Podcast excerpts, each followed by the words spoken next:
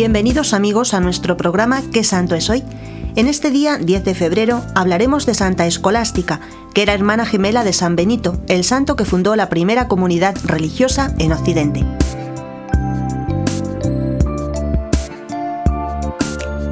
Santa Escolástica nació el año 480 en Nursia, Italia.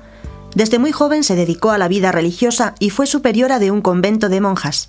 Su hermano, San Benito, dirigía un gran convento para hombres en el Monte Casino y Escolástica fundó un convento para mujeres a los pies de ese mismo monte.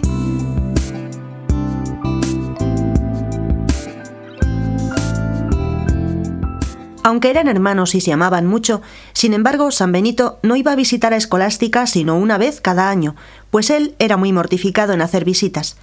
El día de la visita lo pasaban los dos hablando de temas espirituales. Pocos días antes de la muerte de la santa, fue su hermano a visitarla, y después de haber pasado el día entero en charlas religiosas, el santo se despidió y se dispuso a volver al monasterio. Era el primer jueves de cuaresma del año 547.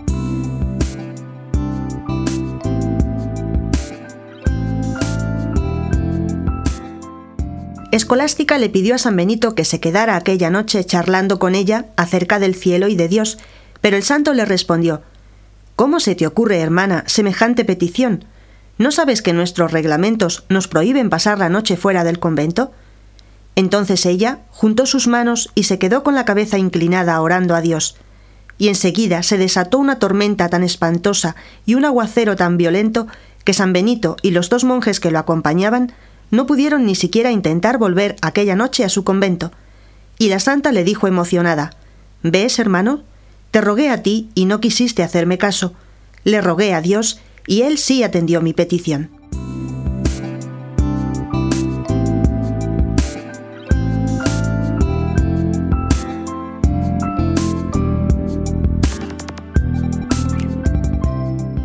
Y pasaron toda aquella noche rezando y hablando de Dios y de la vida eterna. Benito volvió a su convento de Montecasino y a los tres días, al asomarse a la ventana de su celda, vio una blanquísima paloma que volaba hacia el cielo. Entonces, por inspiración divina, supo que era el alma de su hermana que volaba al cielo. Envió a uno de sus monjes a que trajeran su cadáver y lo hizo enterrar en la tumba que se había preparado para él mismo.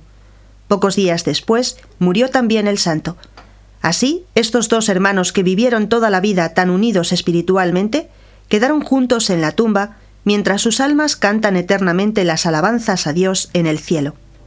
En este día, nos encomendamos a Santa Escolástica para que nos enseñe a tener también conversaciones que aprovechen a nuestra alma, como ella las tenía con su hermano San Benito.